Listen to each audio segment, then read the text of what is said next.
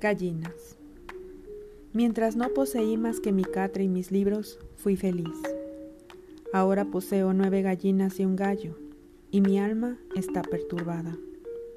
La propiedad me ha hecho cruel. Siempre que compraba una gallina, la ataba dos días a un árbol para imponerle mi domicilio, destruyendo en su memoria frágil el amor a su antigua residencia. Remendé el cerco de mi patio con el fin de evitar la evasión de mis aves y la invasión de zorros de cuatro y dos pies. Me aislé, fortifiqué la frontera, tracé una línea diabólica entre mi prójimo y yo. Dividí la humanidad en dos categorías, yo, dueño de mis gallinas, y los demás que podían quitármelas. Definí el delito. El mundo se llena para mí de presuntos ladrones, y por primera vez lancé del otro lado del cerco una mirada hostil. Mi gallo era demasiado joven. El gallo del vecino saltó el cerco y se puso a hacer la corte a mis gallinas y a amargar la existencia de mi gallo. Despedía pedradas el intruso, pero saltaban el cerco y ahogaron en la casa del vecino. Reclamé los huevos y el vecino me aborreció.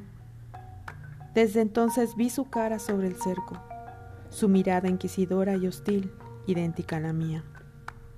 Sus pollos pasaban el cerco y devoraban el maíz mojado que consagraba a los míos.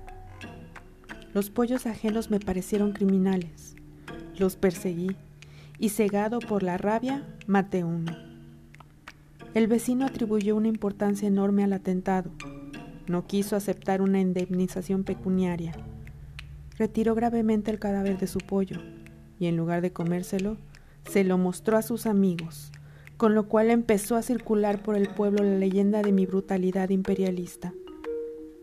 Tuve que reforzar el cerco, aumentar la vigilancia, elevar, en una palabra, mi presupuesto de guerra. El vecino dispone de un perro decidido a todo. Yo pienso adquirir un revólver. ¿Dónde está mi vieja tranquilidad? Estoy envenenado por la desconfianza y por el odio. El espíritu del mal se ha apoderado de mí. Antes era un hombre, ahora soy un propietario. Rafael Barret